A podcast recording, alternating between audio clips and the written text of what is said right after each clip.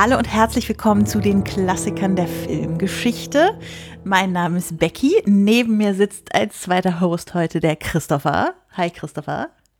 They're coming to get you. Und im Hintergrund hören wir schon unseren heutigen Gast äh, leise kichern. Das ist der Nikolas. Hallo Nikolas. Hallo, Hallöchen. Genau, Erik ist leider heute nicht dabei, aber äh, wir werden auch so mit diesem Experten Nikolas hier eine wunderbare oh Folge aufnehmen. Ich habe nämlich gehört, Nikolas, dass du gerade eine Bachelorarbeit geschrieben hast, die im erweiterten Sinne auch was mit unserem heutigen Film zu tun hat. Stimmt das? Das stimmt. Äh, ich hab, äh, bin jetzt vor zwei Wochen gerade fertig geworden mit meiner Bachelorarbeit. Allerdings nicht über Night of the Living Dead, sondern über Day of the Dead, den dritten Teil der originalen Romero-Trilogie. Ähm, wo ich aber bestimmt auch Wege finden werde, das heute noch so ein bisschen einfließen zu lassen, wenn wir auch vielleicht ein bisschen über die ganze Trilogie sprechen. Sehr gut, genau. Äh, Night of the Living Dead ist unser heutiges Thema. Wir sind in unserem Jahrzehnte rückwärts Springjahr in den 60ern angekommen, äh, in, am Ende der 60er Jahre. Aber bevor wir in den Film einsteigen, Nikolas, woher könnten dich denn unsere werten Hörenden schon kennen, mal gehört oder gelesen haben? Ähm, also gehört ähm, habt ihr mich vielleicht mal im Cinematic Smash Bros. Podcast ähm, auch in den beiden Finalausgaben. Äh, ja, ich erinnere gewonnen, mich habe ich gehört. Äh, bin mir nicht mehr ganz sicher, aber ich glaube, die eine habe ich gewonnen. Da gab es ein ähm, Finalduell mit einem Hut. Ich, ja. An dem war ich auch beteiligt. Ich erinnere mich da aber nur noch ganz dunkel. Ich glaube, da habe ich ähm, gewisse Sachen verdrängt vielleicht. ähm, Nee, also podcastmäßig ähm, habe ich bei den Cinematic Smash Bros. ein paar Mal mitgemacht. Ähm, es gibt eine schöne Second Unit-Ausgabe äh, mit Christian zu Ed Wood, bei der ich auch mitgemacht habe. Und ähm, schreiben, also ich schreibe für moviebreak.de, ähm, quasi so freiberuflich Kritiken. Vielleicht äh, hat sich da mal ein Hörer schon drauf verirrt auf die Seite. Ähm, ja, ich würde sagen, das sind so die die Orte, von denen man mich vielleicht kennen könnte. Mhm. Wunderbar. Ja, dann lass uns wie immer mit unserer ähm, berühmt-berüchtigten Einstiegsfrage in unser Thema einsteigen. Ähm, warum ist denn Night of the Living Dead ein Filmklassiker für sein Jahrzehnt, also für die 60er Jahre? Ja, das ist äh, schon wieder so ein Ding, wo, wo es mir wieder schwerfällt, weil ich ja meine quasi persönliche Meinung erstmal so ein bisschen rauslassen muss aus, dem, äh, aus der Antwort. Das ist ja mehr so eine filmhistorische Perspektive, die wir da dann einnehmen. Ähm, und da, als du mich gefragt hast, äh, 60er Jahre, ich, ist mir Night of the Living Dead sofort eingefallen, obwohl er ja sehr gegen Ende des, äh, der 60er Jahre erst erschienen ist. Ähm, erstmal, weil er finde ich, eine relativ spezifische Stimmung ausdrückt, äh, die man vielleicht als bezeichnend für die 60er Jahre nennen könnte. Ähm, es ist ein Film, der etwaige Bezüge hat zum, also stimmungsmäßig zum Kalten Krieg, äh, zum Vietnamkrieg. Ähm, irgendwo vielleicht, da werden wir mit Sicherheit auch drüber sprechen, eine rassenpolitische Relevanz. Ähm, und darüber hinaus aufs Genre bezogen ähm, könnte man vielleicht sogar sich weit aus dem Fenster lehnen und sagen, Night of the Living Dead ist einer der, wenn nicht der wichtigste Horrorfilm, der je gedreht wurde. Also so ganz, uh. also einer der wichtigsten auf jeden Fall, würde ich sagen. Wenn man da so eine Top 5 machen würde, dann würde der auf jeden Fall mitspielen, weil er wahnsinnig viel ausgelöst hat und wahnsinnig viele Weichen gestellt hat für das Horrorkino, das dann in den Dekaden danach so folgen sollte und auch immer noch äh, quasi Nachwehen im, im Horrorkino der Moderne irgendwie äh, äh, auslöst. Ähm, ja, also sehr, sehr bezeichnend ähm, für die Horrorfilme, die wir heute so gucken und wie wir Horrorfilme geguckt haben in den letzten paar Jahrzehnten. Und mhm. das finde ich, all das zusammen macht einen Film schon irgendwie zu einem Klassiker. Sehr schön. Da haben wir gleich in die Vollen gegriffen, würde ich sagen. ähm, und ich merke schon, wir werden heute wahrscheinlich äh, eine Folge haben, wo wir natürlich über den Film reden werden, aber ein bisschen auch über die Legacy dieses Films werden wir auch äh, oh ja. reden müssen und das, was da so alles äh, raus erwachsen ist. Ähm, aber erzähl uns doch zum Anfang noch mal kurz, was eigentlich passiert in äh, Night of the Living Dead. Ähm, ja, also der Film ist, denke ich, recht eindeutig auch in der Zeit angesiedelt, äh, zu der er gemacht wurde, Ende der 60er Jahre. Ähm, in einem Satz zusammengefasst könnte man sagen, eine Gruppe von Menschen verschanzt sich in einem Haus und versucht dort die vor der Tür ausgebrochene Zombie-Apokalypse zu überleben. Ähm, etwas detaillierter könnte man sagen, zwei Geschwister fahren in der, irgendwo in Pennsylvania zu einem abgelegenen Friedhof, um dort ähm, so, einen, so ein Gedenkkreuz an das Grab von ihrem Vater zu legen. Dann werden sie dort auf dem Friedhof von einem, einem dem ersten Zombie, der, also dem ersten Romero-Zombie der Filmgeschichte, angegriffen. Äh, der Bruder Johnny stirbt und die Schwester Barbara flüchtet sich in ein anliegendes äh, Familienhaus, wo sie dann auf den eigentlichen Protagonisten der Geschichte trifft, Ben. Äh, die verbarrikadieren sich in dem Haus, finden dann heraus, dass sich im Keller des Hauses noch eine dreiköpfige Familie und ein junges Pärchen versteckt hält. Und dann kreist sich der Film letztendlich um diese sieben Figuren, die sich in diesem Haus aufhalten und miteinander diskutieren, was jetzt der nächste Schritt ist, während draußen vor den Türen immer mehr und mehr Zombies auftauchen. Oh ja. Ähm, jetzt, äh, Christopher, wie ist das denn bei dir so mit Horror- und Zombiefilmen? Wie ist da so dein Verhältnis? Also ich hab, musste mich da lange herantasten an, den, an das Horrorfilmgenre.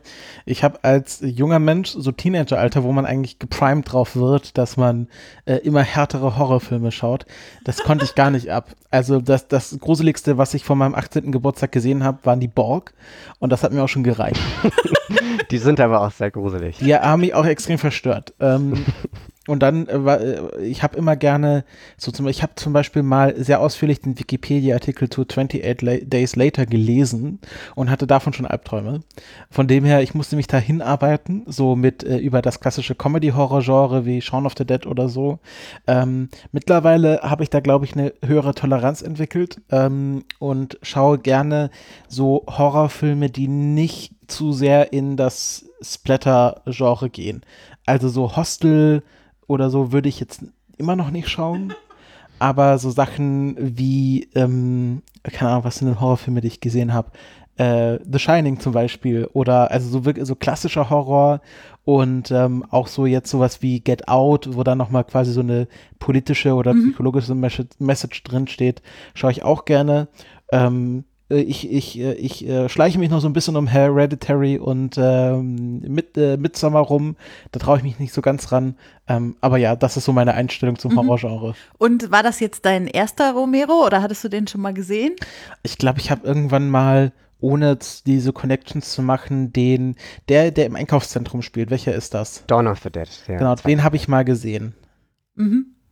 Also bei mir, fleißige Hörende dieses Podcasts wissen, dass ja Horror eigentlich so gar nicht mein Genre ist, beziehungsweise war bis vor zwei Jahren oder so. Ich erinnere mich, dass wir da auch mal eine Filmklassiker-Episode zu Misery machen wollten und ich gesagt habe, okay, die könnt ihr ohne mich machen. Ich kann den nicht gucken, ich kann dann nicht schlafen und so. Ähm, und äh, ich habe jetzt aber angefangen, mich über die letzten Jahre so ein bisschen ranzutasten. Äh, also Shining habe ich ein Dr. Sleep habe ich jetzt zum Beispiel auch geguckt und sowas. Aber also tatsächlich Zombie-Film, ich habe versucht, in meinem Kopf zu kramen jetzt für diese Ausgabe und ich glaube wirklich, die einzigen beiden Zombie-Filme, die ich vor vorher jemals gesehen habe, äh, sind Shaun of the Dead, der ja auch nicht umsonst so heißt, weil er natürlich äh, von Romero Anspielungen nur so trieft und äh, Zombieland.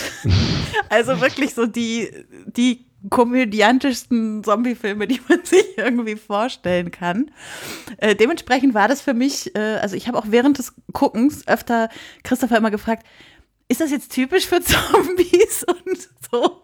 Ich, also ich. Äh, das war, äh, aber äh, muss ich dazu sagen, das war, ähm, äh, Becky hat wirklich bewiesen, dass sie noch keinen Zombie-Film vorgesehen hat, weil so Sachen wie, ach ja, und wenn man sie in den Kopf schießt, dann macht man sie tot. Also das ist eine Konvention, das kannte Becky auch noch nicht. Also sie fängt da wirklich von Null an.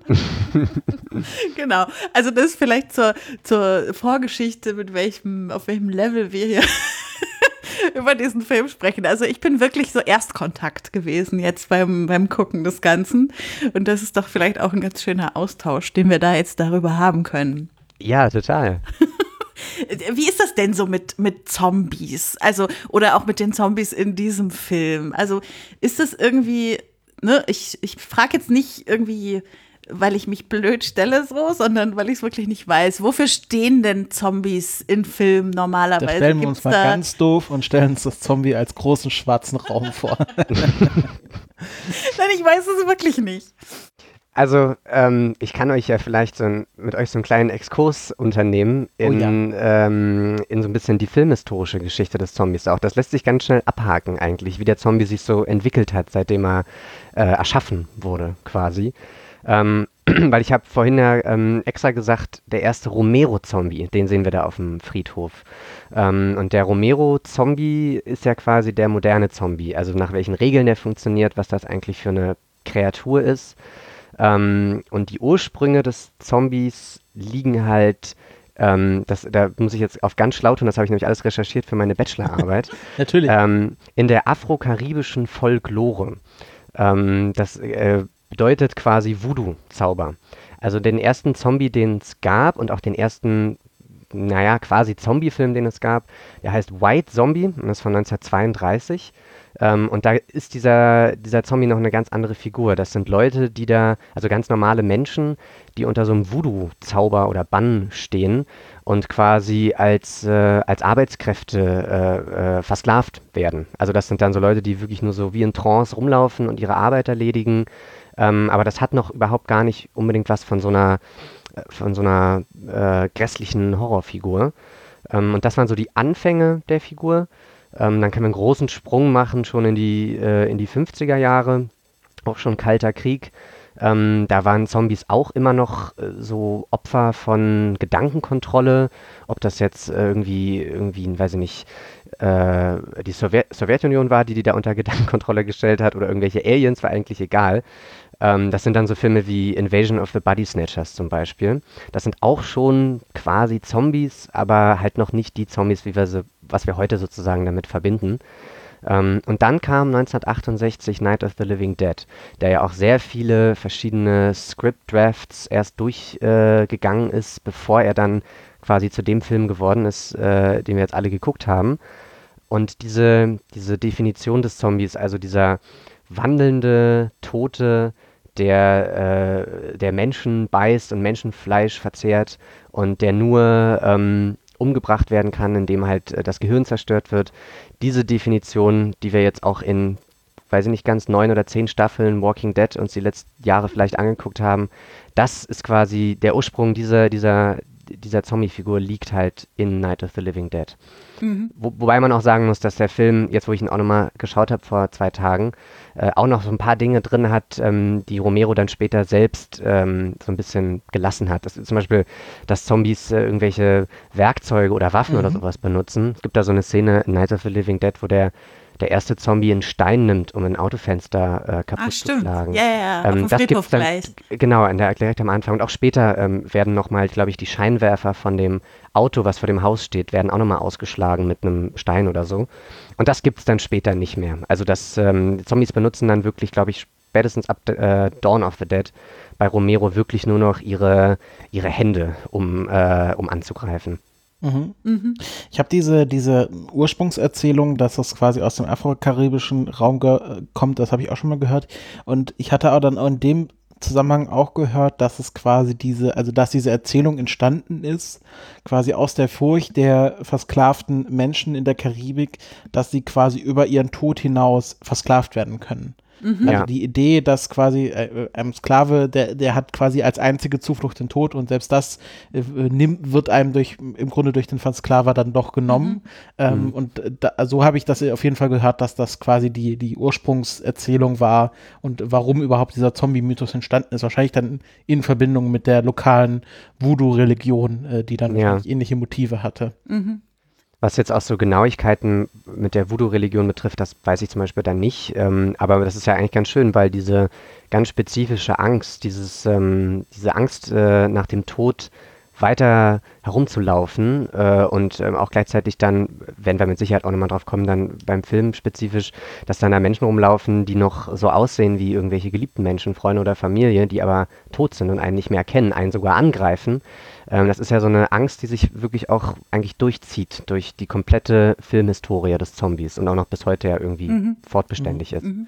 Ich kann mich auch daran erinnern, dass es in der Vekt im viktorianischen Zeitalter, es gab auch so wahrscheinlich dann mit Mary Shelley dieser, diese Idee des Vitalismus, also dass man quasi totes, äh, tote Masse einfach wiederbeleben kann, ähm, äh, war ja im 19. Jahrhundert auch sehr weit verbreitet.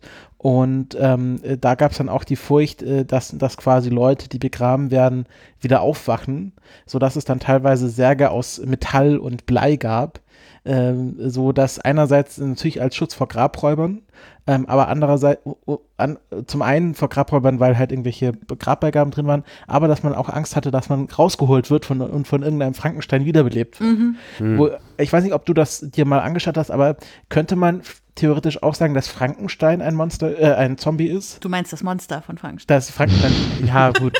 ja, der, nein, muss nein, man schon exakt sein. Danke, Frau Germanistin. Ähm, Aber ist nicht Frankenstein das eigentliche Monster?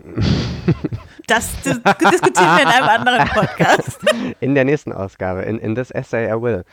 Ähm, also ich würde, ich würde sagen, Frankensteins Monster ist kein Zombie, alleine schon dadurch, dass er ja, und das ist ja quasi dann auch die, die Krux des, des Buches, glaube ich, von Mary Shelley, dass er ja eine Persönlichkeit hat, dass er ja einen, einen wirklichen, also man, man könnte jetzt überspitzt sagen, eine, eine Seele hat. Mhm. Ja? Also er ist ja nicht einfach nur so ein, so ein Klumpen Fleisch, der irgendwie so menschliche Wesenszüge irgendwie nachahmt und noch rumtorkelt, äh, aber letztendlich ja, Zombies sind ja keine Menschen mehr. Und mhm. deswegen würde ich sagen, Frankensteins Monster hat auf jeden Fall natürlich was Zombiehaftes, also das ist schon irgendwo verschränkt. Allein schon in der Idee, dass etwas oder jemand nach dem Tod wieder zurückkehrt.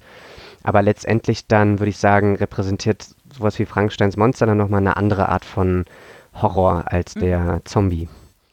Ich finde ja, also vielleicht ist mein Blick äh, auf den Film geprägt gewesen von der Zeit, in der wir gerade aufnehmen. Also wir sind mitten im Sommer 2020 zu Zeiten der weltweiten Corona-Pandemie. Und also mein, äh, mein Gedanke beim, beim Gucken jetzt von Night of the Living Dead äh, war auch die ganze Zeit, es ist ja im Prinzip auch so, so, eine, so ein Bild davon, wie Menschen mit Epidemien umgehen und wie Menschen das unterschiedlich tun. Also weil so ein bisschen dieses dann auch zum Zombie werden und nicht geheilt werden können davon, hat ja schon auch so was Epidemiehaftes. Und dann haben wir ja auch wirklich Charaktere, die da sehr unterschiedlich mit umgehen, die äh, sofort äh, zurückschlagen wollen, die sich lieber irgendwie ähm, isolieren, in Selbstisolation im Keller begeben und ähm, nicht wollen, dass da noch mehr Leute reinkommt, weil vielleicht ist schon jemand von denen gebissen oder so. Also irgendwie, das waren so meine Assoziationen beim Gucken die ganze Zeit, dass es schon auch was Epidemiologisches ist, auch wie, also wir haben ja auch im Film immer wieder diese Fernsehbeiträge und Radiobeiträge, wo wir quasi mitkriegen, wie die Welt TM, also alle außerhalb von unseren sieben ProtagonistInnen, äh, wie die versuchen rauszufinden, wie kam es eigentlich dazu und was können wir jetzt tun und wir immer mal wieder Fortschritte aus dieser Forschung hören und so. Also ich fühlte mich schon sehr daran erinnert, wie wir jetzt da sitzen und warten, dass Herr Drosten irgendwas Neues sagt und Ja, heute würden sie alle in dem Haus sitzen und einen Podcast hören. ja, also wirklich, ich, also ich habe das schon irgendwie als so ein Spiegelbild wahrgenommen und habe mich gefragt, ob das auch in der Entstehung dieses, dieses Mythos irgendwie eine Rolle gespielt hat oder ob das jetzt mehr was ist, was man im Nachhinein darauf anwendet. Ähm, also ich, ich, ich finde es erstmal ganz spannend, weil wir haben ja schon vorher gesagt, es gibt wahnsinnig viele Perspektiven, ähm, aus denen man heraus den Film auch auseinandernehmen, analysieren kann. Ähm, und ich äh, finde ihn eigentlich, ich habe den jetzt im Laufe der letzten zwei Jahre, glaube ich, viermal geschaut. Und ich finde ihn eigentlich auf einer thematischen Ebene immer noch am interessantesten, einfach nur als auch Menschen in Krisensituationen. Also das kann man ja mhm. auch auf, de, auf deine ähm, Epidemie irgendwie so anwenden. Ähm, das ist ihm, dass er, finde ich, seine größten Stärken aus dieser Dynamik bezieht zwischen diesen sieben Figuren, die in diesem Haus eingesperrt sind. Äh, Gerade natürlich zwischen ähm, äh, Protagonist Ben und dem Harry Cooper, dem Familienvater, der sich im Keller ver verbarrikadieren möchte. Ähm, und er zeigte ja auch eine wahnsinnige Spannbreite, wie Personen auf solche Situationen reagieren. Wir haben unsere erst vermeintliche Hauptprotagonistin Barbara, ähm, die nach den ersten 15 Minuten des Films ja wie in so ein Wachkoma fällt mhm. ähm, und halt auf eine ganz andere Art und Weise mit der Situation umgeht als jetzt zum Beispiel Ben oder ähm, auch die, äh, die Mutter Helen Cooper, die mit ihrer Tochter im Keller sitzt und der es eigentlich nur daran liegt, ihre Tochter zu beschützen. Und ich finde, dass der das wahnsinnig, also der Film in seinen kurzen 96 Minuten toll schafft, so, ein, so, eine Dynamik abzubilden äh, zwischen diesen sehr unterschiedlichen Figuren und ihren sehr unterschiedlichen und leider ja auch eher destruktiven Ideen, um irgendwie eine Lösung aus der Situation zu finden. Mhm. Also ich, ich muss sagen, so zwischendurch, ich habe mich immer sehr gefreut, wenn, wenn Barbara mal wieder ein bisschen Screentime gekriegt hat, weil ich das irgendwie gefeiert habe, wie die so, so ein bisschen teilnahmslos auf der Couch saß, nichts gemacht hat von dem, was die anderen ihr gesagt haben, dass es jetzt sinnvoll wäre, das zu machen. Die hat die anderen einfach mal machen lassen. Und ich meine, natürlich hat sie das irgendwie gemacht, weil sie gerade traumatisiert ist, so ihr Bruder ist weg und sie ist jetzt da mit diesen fremden Leuten eingesperrt und so. Aber es war halt auch wenigstens mal so ein bisschen bad ist, weil die anderen beiden Frauen ähm, fand ich so ein bisschen, also die, die Judy, die Frau von dem jüngeren Paar, die, die Frau, die fand ich halt so ein bisschen. Äh, Christopher sagte zwischendurch bräsig, fand ich ein ganz gutes mhm. Wort. Mhm. Also die hat halt immer so, sie wollte immer bei ihrem Freund bleiben und äh, egal wie, wie blöd die Aktion ist, die sie jetzt macht, sie, sie muss das jetzt machen, um da irgendwie mit dabei zu sein. Und Helen, naja, die hat halt viel Zeit mit ihrer Tochter im Keller verbracht und, und deshalb auch nicht so, also das habe ich auch nicht so richtig verstanden. Am Anfang haben sie immer noch ähm, Judy gerufen, dass sie dann im Keller ist, wenn Helen nach oben kommt, damit jemand anders bei der Tochter ist. Und später haben sie die Tochter dann aber doch alle allein im Keller gelassen. Ja, für den Plot. Ja. Genau. Ja, verstehe ich, weil dann irgendwann ja die Verwandlung stattfinden musste, sozusagen, von der wir überrascht wurden. Äh, gesprochene Anführungsstriche. Aber ähm, genau, also da hat mir Barbara auf jeden Fall sehr gut gefallen. Und natürlich, das hast du auch schon gesagt, dieser Konflikt zwischen Ben und Harry, die ja irgendwie diametral unterschiedlich gedacht haben und zwischendurch, also ich fand es ganz nett, wie sie dann mal kurz gemeinsam gearbeitet haben, als ähm, Ben mit dem jüngeren Paar zur Tankstelle oder zum, zur Tanksäule fahren wollte und Harry aus dem Haus ziemlich zielsicher diese Molotow-Cocktails geworfen hat, um mhm. die Zombies da wegzuhalten und ihnen den Weg frei zu machen. So, da hatte man das Gefühl, aha, wenn sie zusammenarbeiten, Mensch, guck mal, was dann alles klappen ja. kann. Das war aber der eine Moment so und danach war es Das wirkt ganz einfach in dem Moment, ne? Aber so einfach ist es dann halt nicht, wenn man ja. so, so äh, zwei sehr, ähm, ja, dickköpfige, rechthaberische Typen im Haus hat, äh, die ja, und das ist ja auch das Schöne, diese ja irgendwie beide unbedingt äh, die Kontrolle haben müssen über diese Situation. Ja? Es gibt ja, glaube ich, sogar diese eine Dialogzeile, wo kurz nachdem ähm, äh, der Tom und Harry Cooper aus dem, aus dem Keller rauskommen, wo Ben dann sagt, äh, geh du doch nach unten und sei unten der Boss, ich bin hier oben der Boss. Ja? Also ähm, äh, wenn man sich da von Anfang an geeinigt hätte, dann äh, wäre die ganze Situation vielleicht nicht ganz so schrecklich verlaufen für ausschließlich alle acht Figuren des Films. Ja, und da fand ich auch noch ganz spannend, dass er am Ende äh, quasi äh, Ben dann doch sich im Keller verschanzen muss. Das, was er ja. die ganze Zeit nicht machen wollte. Sozusagen. Und es funktioniert, ja. Es ist tatsächlich der sicherste Ort des Hauses. Das ist auch so eine Ironie, Hack. die finde ich auch ja. ganz toll im, im Geiste von dem, von dem Film steht, der wirklich sehr zynisch ist. Ja, in, finde ich, fast allen erdenklichen Ebenen, wo man ihn irgendwie untersuchen kann. Äh, finde ich, dass er, deswegen habe ich, hab ich auch gedacht, äh, so Vietnamkrieg, ähm, Zerrissenheit, äh, Intrige. Ähm, das ist so, ein, so, eine Zeit, die wahnsinnig zynisch geprägt ist, glaube ich. Und äh, das ist halt ein Film, der das so wahnsinnig gut einfängt. Auf einer mhm. so sozialpolitischen, gesellschaftlichen und halt auch rein menschlichen Ebene.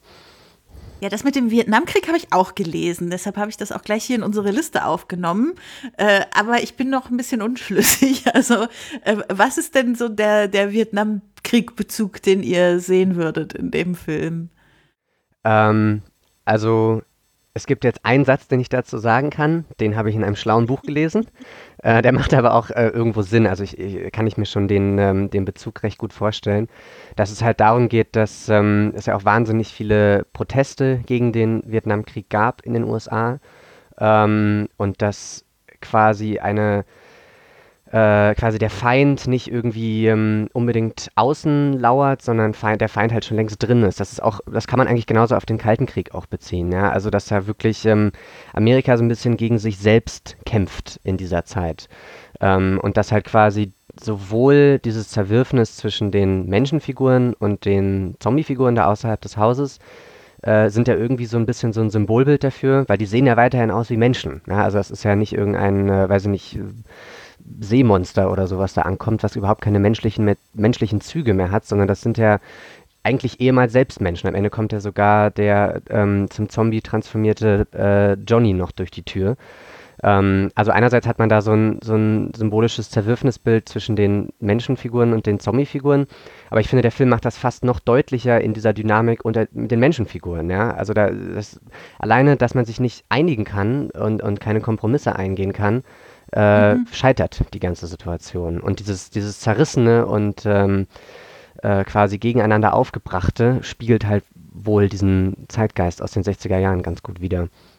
Mhm. Ich sehe da auch äh, ein bisschen quasi dann die Situation im Vietnamkrieg, dass man zum Beispiel nicht wissen kann, wer ist Freund und wer ist Feind, weil äh, die Vietnamesen, äh, die quasi mit den USA verbündet sind und die Vietnamesen, die für den Vietcong kämpfen, sich ja von außen nicht wahnsinnig groß unterschieden haben ähm, und man auch quasi von so einer Masse überrannt wurde, wo man am Anfang gedacht hat, na gut, da läuft halt einer so langsam hin und her. Das ist ja immer dieses, man kann ja irgendwie, wo Leute sagen, ja, wieso rennen die einfach nicht weg, die Zombies sind ja nicht so schnell, aber einfach durch diese Masse bestechen. Und das gleiche haben wir ja im Grunde durch diesen Guerillakrieg im Vietnam auch gehabt.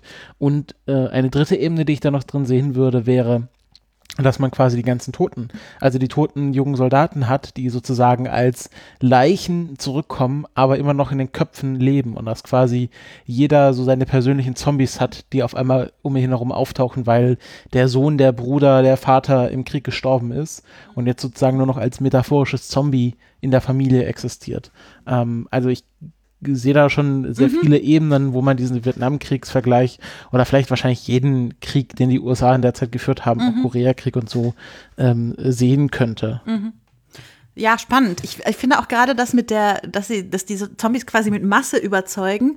Äh, also da finde ich zum Beispiel, also meine rein optisch liebsten beiden Szenen in dem Film sind genau die, wo man das mitkriegt. Also einmal die, wo, wo wir diesen Shot haben, wo die Zombies so am Anfang noch aussehen, als würden sie in einer Reihe stehen und die Kamera geht so ein bisschen weg und dann sieht man, dass sie da eigentlich schon in mehreren Reihen stehen und auf das Haus sozusagen zulaufen. Und die Szene, die du, Nikolas, auch schon angesprochen hast, wo quasi Johnny nochmal kurz ins Haus kommt und Barbara rauszieht und sie dann so in die Fänge dieser äh, Zombie-Meute reingerät und irgendwie fast in ihr verschwindet. Und wir, wir sehen ja nicht, dass sie irgendwie gebissen oder aufgegessen wird oder was auch immer. Wir sehen sie nur verschwinden in, in dieser Masse und, äh, von, von Händen, die sich da irgendwie bewegen und so. Also das sind so meine beiden äh, meine beiden optischen Lieblingsbilder und das spielt ja dann quasi zusammen mit diesem, dass es tatsächlich um die Masse der Zombies auch geht. Mhm. Habt ihr auch äh, noch andere Lieblingsszenen äh, im Kopf, wenn wir jetzt schon gerade bei irgendwie konkreten Szenen und Bildern sind? Also ich muss sagen, ich feiere ja den Anfang. Ich finde tatsächlich es sehr schade, dass Johnny nicht weiter in diesem Film auftaucht, weil ich hätte ihn gerne in dieser Situation erlebt, weil er ist so ein, so, so ein richtiger Klugscheißer-Nerd, ehrlich gesagt, äh, der halt sagt, ja, und die verkaufen uns das, das bestimmt wieder. Und er ist halt auch gleichzeitig so, so ein Goofy-Charakter, so, ähm, der da so rumeiert und ich finde den, den Schauspieler, wie er diese Rolle da ausgefüllt hat, einfach so unterhaltsam. Und ich hätte das da gerne quasi ihn in dieser Stresssituation erlebt, wie er da vollkommen die, die Nerven verliert. Ähm, und gleichzeitig finde ich es, finde ich es auch sehr spannend, wie im Grunde diese Gruppe prototypisch für jeden Zombie-Film ist.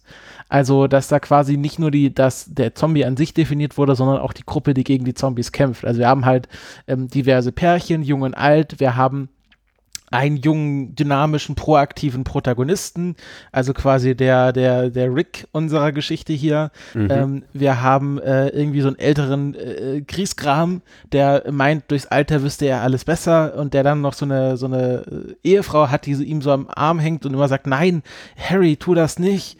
Ähm, und äh, dann natürlich haben wir auch die Kinder, die im Grunde nur dazu da sind, äh, zu nerven oder zu sterben.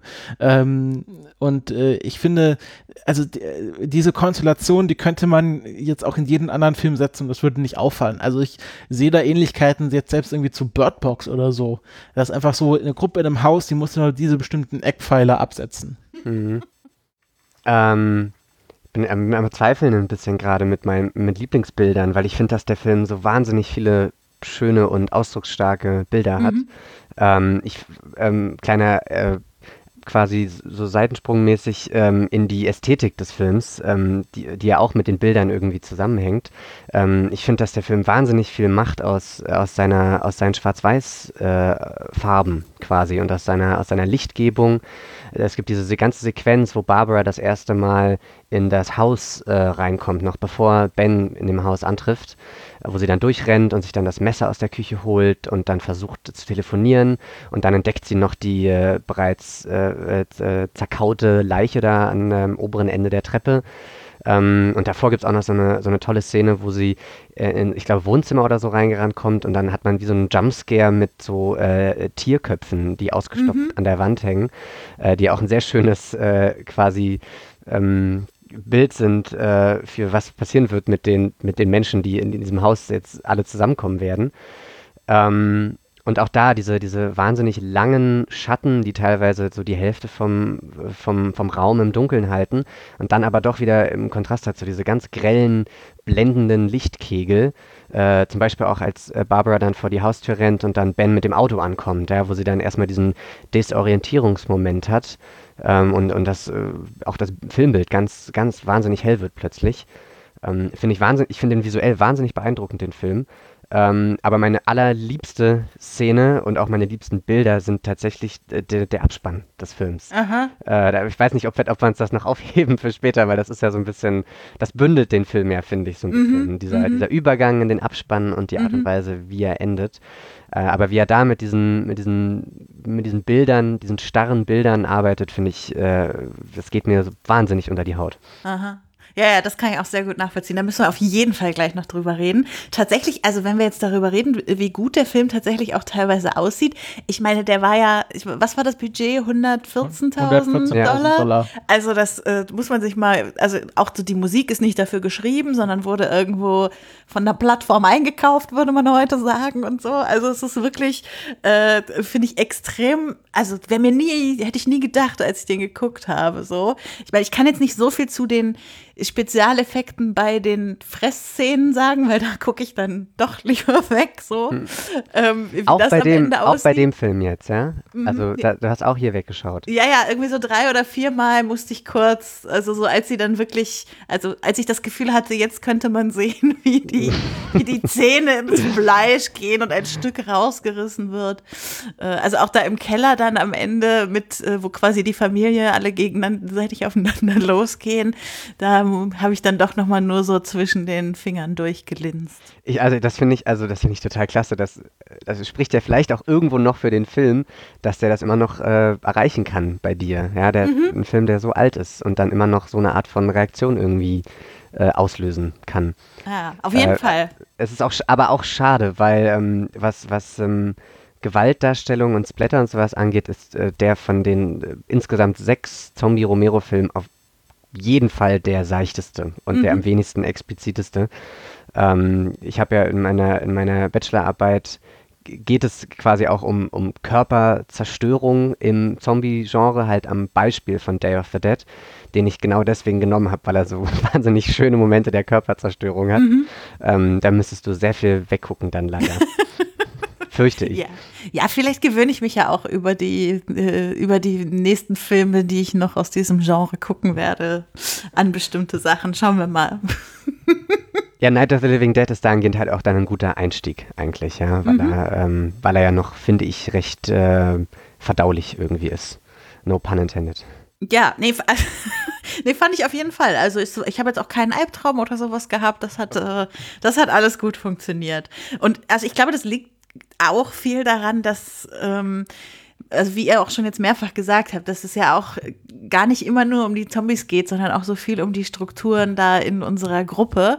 Ich würde noch mal auf eine Struktur innerhalb der Gruppe eingehen wollen, genauer, die wir noch nicht, also wir haben das jetzt schon ein paar Mal angedeutet, aber so diese Familie, Familie Cooper, die wir da haben, ähm, das ist ja schon also eine, eine ich sage, also heute würde man sagen, eine sehr patriarchale Struktur, die wir da erleben. Zu der Zeit war es vielleicht noch eine relativ übliche Familienstruktur, die man irgendwie hat.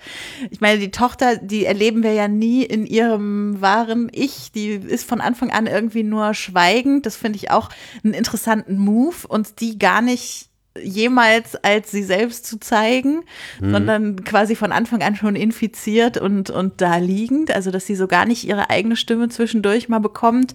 Gerade wenn ich mir angucke, so diese Charakterisierung dieser Familie, finde ich das extrem klug von Romero und von dem Buch, dass sie das so gemacht haben.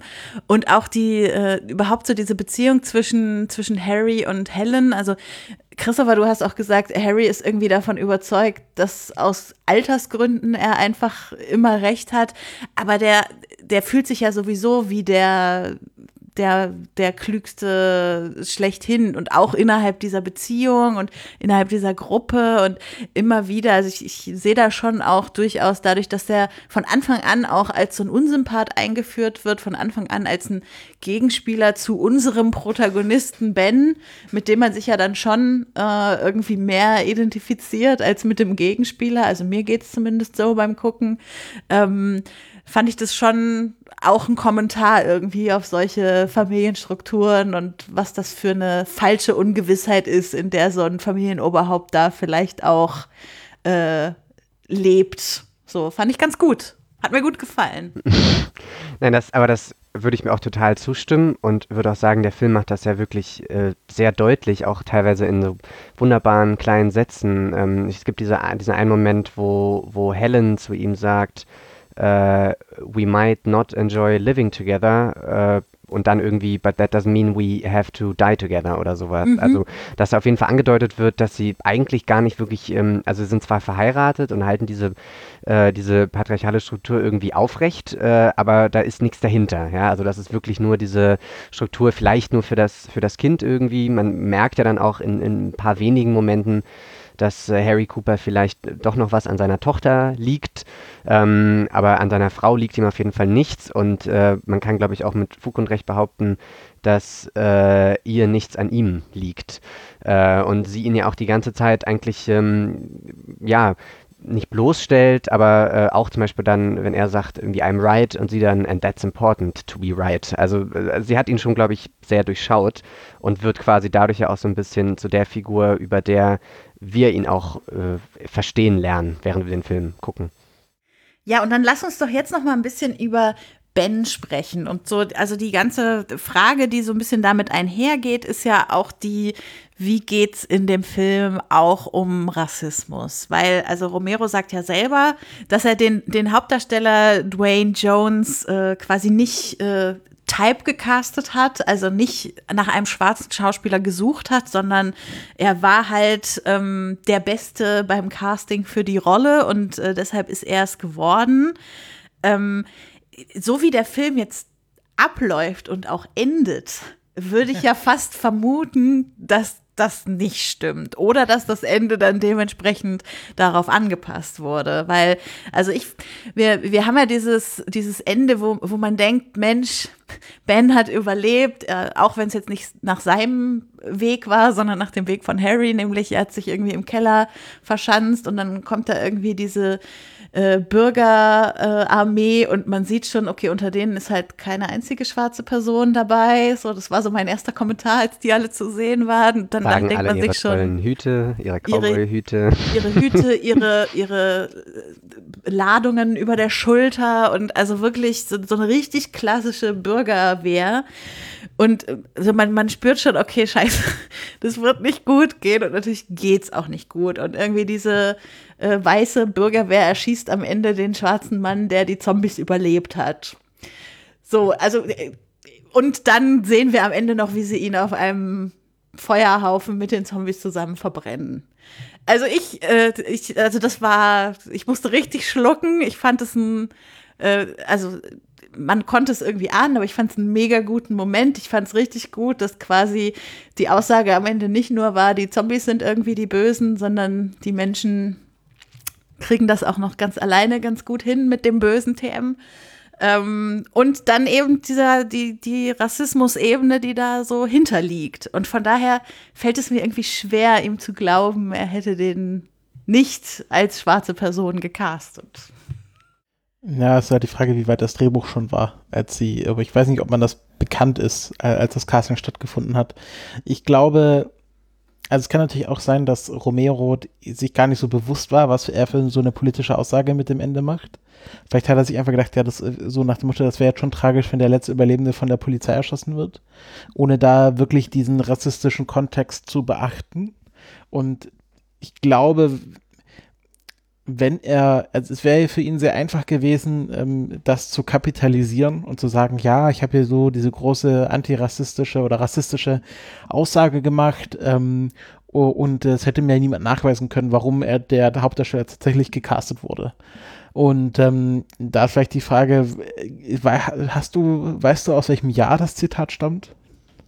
Also, dass er diese Aussage gemacht hat. Es sei vielleicht auch eine Frage, inwiefern ihm das in seiner Filmkarriere weiterhilft oder nicht weiterhilft. wenn er sich hm. halt auf so, quasi so eine antirassistische Message auf seinen Film draufschreibt. Also ich glaube, heute ähm, in, äh, quasi in dem, in dem Zeitalter, in dem wir uns befinden, wäre das quasi für ihn sehr zuträglich.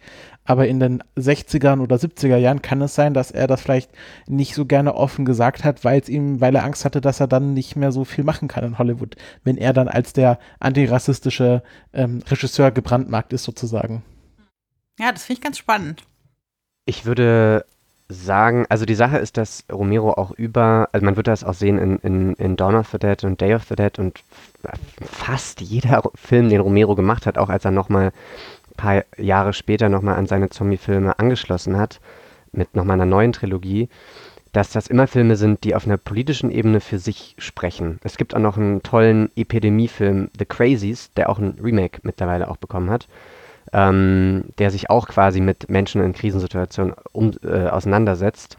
Und ich würde, auch wenn es natürlich Spaß macht, darüber zu spekulieren, wie viel davon war jetzt Intention, wie viel davon ist einfach wirklich nur durch Zufall passiert, weil äh, Dwayne Jones der, der beste Schauspieler seiner Meinung nach für die Rolle war. Ähm, letztendlich spricht der Film durch, durch diese Bilder und durch seine Geschichte doch eine sehr eindeutige Sprache, finde ich. Und er enthält diese Aussage und die, diese Implikationen, die gerade diese Endszene halt irgendwie, finde ich, losstößt, die enthält der äh, völlig egal, ob Romero da sagt, das war nicht beabsichtigt oder das, ähm, das äh, was ich leugnet, er hat er natürlich nie gesagt, aber ähm, ich würde halt sagen, dass es schon eine sehr eindeutige und auch nochmal generellere Aussage ist am Ende, äh, nämlich dass, also für mich ist der, der, der immer noch der Moment, der mir am meisten unter die Haut geht und der mich am, den ich am, auf eine gewisse Weise vielleicht am gruseligsten finde, ist halt wirklich diese, diese finale Szene. Und die hat ja nichts mit den Zombies zu tun. Da sind die Zombies ja quasi schon Geschichte. Also das Gruseligste, was man sich vorstellen kann in, Night of, in der Welt von Night of the Living Dead, ist immer noch diese Bürgerwehr ähm, mhm. und dieser, dieser äh, Polizeistaat in the making, der da irgendwie gerade, äh, den wir da gerade zu sehen bekommen. Ähm, und ähm, dass da in, in dieser Situation der, äh, der, der schwarze Protagonist unseres Films das erste Opfer ist, was wir sehen, was halt einfach nur erschossen wird, weil er hinter, hinter einer Fensterscheibe steht.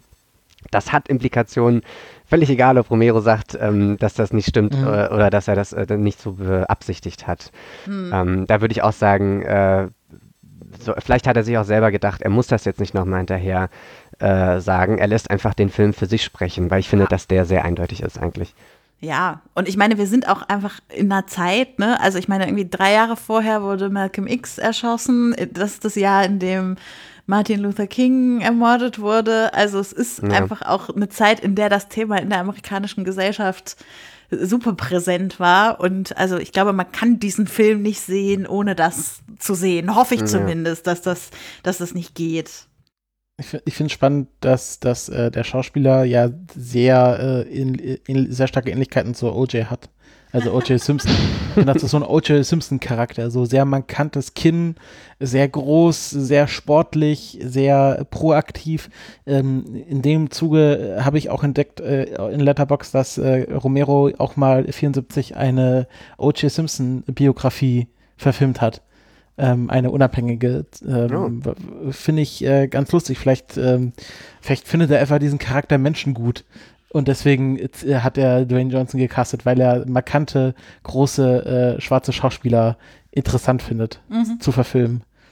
Es ist ja auch dahingehend eine wahnsinnig markante Figur für den Film, könnte man sagen, weil Becky ja auch schon meinte, er bietet sich ja am ehesten noch eigentlich an aus der Gruppe als Identifikationsfigur. Ja, also man äh, man kann ja, man kann sich jetzt überstreiten, ob man jetzt selber lieber in den Keller gehen würde oder lieber im, im Haus oben bleiben und ob man halt nun Harry oder, oder Ben zustimmt.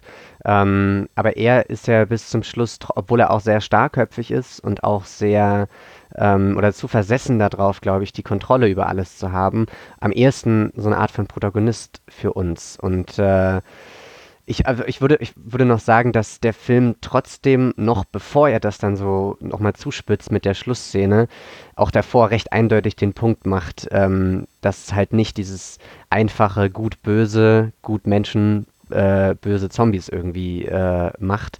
Ich finde, er macht schon eigentlich nach, nach zehn Minuten, in denen diese Figuren ähm, dann alle gemeinsam in diesem Haus versammelt sind, äh, den Punkt, dass halt diese, diese Grenze recht einfach, äh, nicht mehr ganz so einfach zu ziehen ist und recht äh, sehr viel verwischt eigentlich dann im Verlauf des Films. Ja, ich finde auch ganz spannend daran, also ne, diese Schauspieler in, in dem Film, das sind ja jetzt auch alles keine die schon vorher durch irgendwelche großen Rollen aufgefallen wären, ähm, sondern also wen auch immer man von denen in die Wikipedia eingibt, wird man immer in der, im zweiten Satz lesen, dass sie bekannt geworden sind durch diesen Film.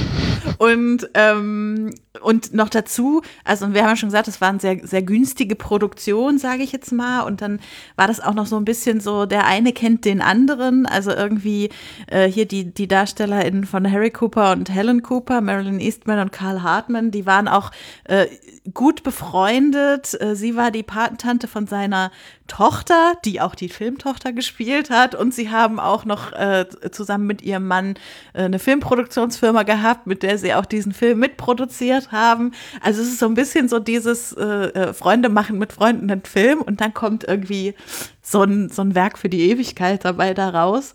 Äh, und also dafür finde ich tatsächlich, äh, also das wäre mir jetzt nicht aufgefallen, dass das irgendwie alles SchauspielerInnen sind, die vorher noch nie was gemacht haben. Ja, das passt auch eigentlich super zu dem Film, weil er ja dahingehend auch ein, ähm, quasi neue, neue Türen aufgestoßen hat äh, für, für den Horrorfilm, was ich vorhin schon angesprochen hatte, dass es halt quasi in, in diesem damals dann postmodernen Horrorfilm, für den halt Night of the Living Dead so ein bisschen den Anfangspunkt markiert hat, halt nicht mehr um irgendwelche großen Typen und Star-Kino und der, der Held und der Schurke, sondern dass es wirklich um normale Leute irgendwie geht und um eine Welt, die sehr ähnlich eigentlich ist unserer Welt und halt auch so ein bisschen so eine Alltäglichkeit irgendwie inszeniert und diesen Horror auch in dieser Alltäglichkeit irgendwie findet.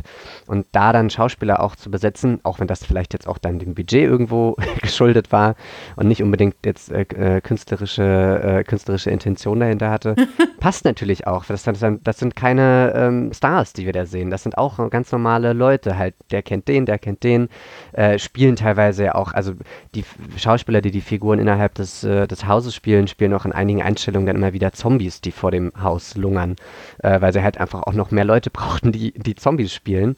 Ähm, hier die Schauspielerin von Helen Cooper äh, ist zum Beispiel auch in, äh, ist der, die Zombie-Frau vor dem Haus, die so ein, so, ein, so ein Käfer ist oder so, der an dem äh, Baum da lang krabbelt. Ähm, und ich mhm. glaube, das kleine Mädchen ähm, wird auch nochmal quasi benutzt für die Szene, in der äh, Ben oben die Leiche in dem Haus wegzieht auf, diesem, auf dieser Decke. Ja, ähm, was für Zufall, dass die auf der Decke schon lag. Sieht man sogar noch, ist mir jetzt wieder aufgefallen, finde ich ja sehr charmant, ähm, weil das ja in, in diesem Close-Up, in diesem Jumpscare schon so ein zerfleischtes Gesicht irgendwie ist. Und mhm. in der Einstellung, wo er sie dann wegzieht ins andere Zimmer, siehst du dann sogar, dass das das Gesicht, ein ganz intaktes Gesicht noch von jemandem ist, der einfach nur die Augen zu hat. Ähm, Ja, aber halt das, ähm, ich finde, das passt äh, wunderbar ins Konzept von dem Film, in dieses Konzept von, wir machen jetzt einfach mal einen Film über ganz stinknormale Leute, die plötzlich mit der Apokalypse konfrontiert werden, ja, und wie reagieren die da drauf? Da gibt es halt nicht den unfehlbaren Helden, der dann ähm, ne, diese absolute Kontrolle sich ergreift, äh, sondern da gibt es dann Probleme und Zwist und äh, äh, Intrige und ja, so, das führt dann halt dazu, dass äh, niemand überlebt. Mhm. Und das meinte ich, glaube ich, auch vorher mit diesem, äh, dass wir hier quasi diese prototypischen äh, Grundsetting von jedem, fast jedem Zombie-Film haben, dass wir quasi immer so eine äh, Group of diverse people, so, so ein, auch so eine Bande von Misfits haben, die quasi jetzt in diese Situation geworfen werden und dann nicht quasi den einen Schauspieler haben, der jetzt gegen das Monster kämpfen muss, sondern mm, es mehr auch darum geht, wie sich eine Gruppe unter besonderen Vorzeichen zusammenfindet. Und mhm. äh, das auch was ist, was dann immer wieder verwendet wird, weil es auch so gut funktioniert. Weil du, äh, das Problem sieht man ja bei Walking Dead ganz stark, irgendwann sind halt diese Zombies auserzählt. Also die ja. werden halt, die verändern sich nicht mehr groß. Entweder du führst neue Zombies ein ähm, oder du fokussierst dich halt immer mehr auf das ähm, äh, Interrelationship-Drama und führst dann quasi andere Gruppen zum Beispiel ein. Also dadurch funktioniert ja Walking Dead, Dead seit 20.000 Jahren, dass, dass sie immer wieder neue Gegner einführen, die halt keine Zombies sind. Ja. Ähm, und äh, wo, wo dann teilweise für mich auch das, äh, muss man ein bisschen ketzerisch sagen, das Zombie-Genre für mich ein bisschen an seine Grenzen gerät, wo ich denke, schaue ich jetzt einen Zombie-Film oder schaue ich eine Soap-Opera? Und wo ich dann äh, deswegen auch Walking Dead aufgehört habe zu schauen, weil für mich das, das Zombiehafte an diesem Film oder an dieser Serie nicht mehr im Vordergrund stand. Kann, kann ich kurz fragen, äh, wann du aufgehört hast bei Walking Dead? Also wie weit du geschaut ich hast? Ich glaube, die erste Staffel, nachdem Negan eingeführt wurde. Also ich habe okay, noch so ein, ich glaube, eine Staffel Negan gesehen. Okay, dann bist du weiter als ich, weil ich habe nämlich vorletztes Jahr so einen kleinen äh, Zombie-Hype selber gehabt und ganz viel, da habe ich damals auch die Romero-Filme dann das erste Mal geschaut und im Zuge davon dann nochmal fünf Staffeln Walking Dead geguckt, also die ersten fünf, äh, die ersten drei nochmal. Ähm, und da fand ich das auch ganz spannend, weil ich finde, dass die Zombies ähm, im, in einem, also in einem guten Zombie-Film würde ich fast sagen, sind die Zombies immer ein Nebenschauplatz. Sie sind immer Teil von dieser Prämisse und Teil von diesem Umfeld.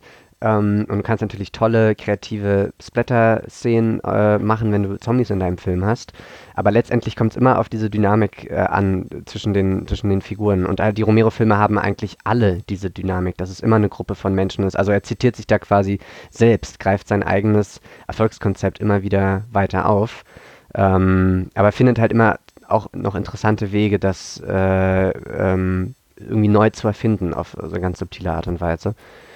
Bei Walking Dead ist es halt dann schwieriger, weil ich halt das Gefühl habe, dass man sich von manchen Figuren irgendwann lösen muss, weil, mhm. die, weil halt auch die menschlichen Figuren irgendwann auserzählt sind, man sie durch alle acht Kreise der Hölle schon geschickt hat äh, und es gibt nichts mehr, was man dieser Figur brechen kann und nichts Interessantes mehr und dann lässt man sie halt sterben. Aber das passiert dann halt nicht und dann ist man mit diesen Figuren weiterhin irgendwie gefangen. Ähm, das, ich ich habe jetzt dann aufgehört damals bei der fünften Staffel Walking Dead und ich war, ich hatte so das Gefühl, es kann nichts mehr mit Rick passieren, was nicht schon passiert ist. Es ist ein Mensch, der, der so malträtiert wurde auf seelische und körperliche Art und Weise. Der, ich, ich kann mir nicht noch vorstellen, dass es noch irgendeine interessante Wendung gibt, die ihn jetzt nochmal für mich zu einem interessanten Protagonisten macht. Ist eine andere Form von Zombie geworden. Ja, genau. Ein Drehbuch-Zombie. Soll ich dir mal sagen, was meine Liebling, Lieblings-Zombie-Serie äh, ist? Äh, ja. Da wirst, du, wirst du mich auslachen für, ist nämlich Z Nation. Das ist diese Zombie-Serie Serie von The Asylum, die äh, auch hier so Sharknado und so produziert. Die haben eine Zombie-Serie gemacht? Die haben, sie, die haben im Grunde, also es war im Grunde wahrscheinlich die Idee, naja, okay, wir machen jetzt mal als The Asylum, wir sind bekannt für so schlechte äh, B-Movies, wir machen jetzt mal unseren Walking Dead-Ableger äh, wo sie dann halt gesagt haben, also im Grunde gleiches Setting wie äh, quasi gleiche Welt wie ähm, äh, Walking Dead. Wir haben hier irgendwie einen Rick-Charakter ähm, und der muss jetzt einen Gefangenen, der das, äh, der, der, der die Heilung für das Zombie-Virus in sich trägt, ah. quasi einmal quer durch die Vereinigten Staaten transportieren. Und ähm, äh, es ist quasi so ein Roadtrip. Ja. Und das Lustige ist, die Serie hat sich so ein bisschen verselbstständigt. Ähm, der Protagonist, also der Protagonist der ersten Staffel stirbt dann auch am Schluss der ersten Staffel. Spoiler, Achtung, wir macht, macht, einen, macht einen Sean Bean am Ende der ersten Staffel.